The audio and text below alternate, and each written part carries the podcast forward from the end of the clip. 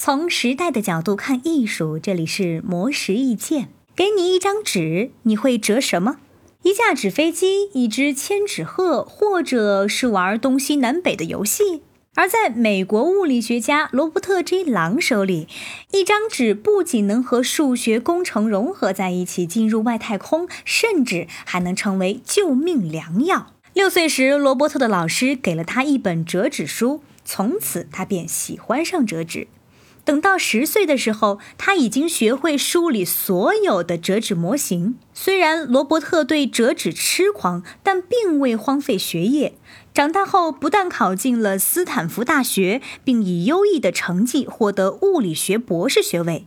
这期间呀，还原创设计了上百件精巧的折纸作品。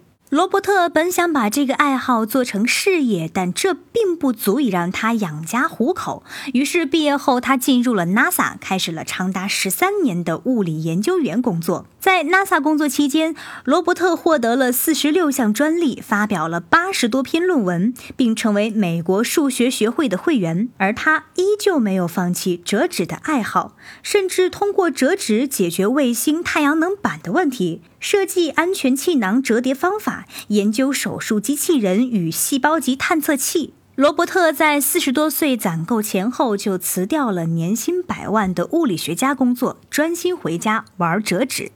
没想到，他又发现数学中的几何图案完全可以用在折纸当中，因此他运用七条相关的专业原理，开发出了一款专门模拟折纸的软件 TreeMake。通过这款软件，罗伯特如今已经创造出了六百四十九个造型复杂的折纸作品，其中包括麋鹿、蝎子、大象等各种动物和昆虫。